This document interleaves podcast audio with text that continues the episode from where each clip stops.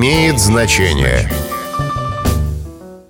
Здравствуйте, с вами Михаил Кожухов. Сегодня я расскажу вам, откуда пошло выражение «довести до Цугундера».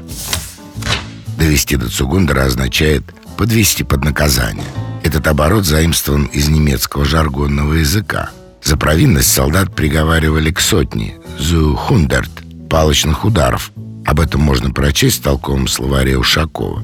Тянуть, брать на Цугундера означало вести на расправу, привлекать к ответственности. Ну и потянут опять на Цугундер. Суди меня, судья неправедный. Сетовал один из героев Куприна. Сегодня довести до Цугундера для большинства носителей языка означает что-то вроде «довести до ручки». А Цугундером называют уже не палочное наказание и даже не тюрьму, а глупое или неприятное положение, в котором можно оказаться по своей вине – как говорят сегодня. И вот очередной цугундер на лицо. С вами был Михаил Кожухов. До встречи. Имеет значение.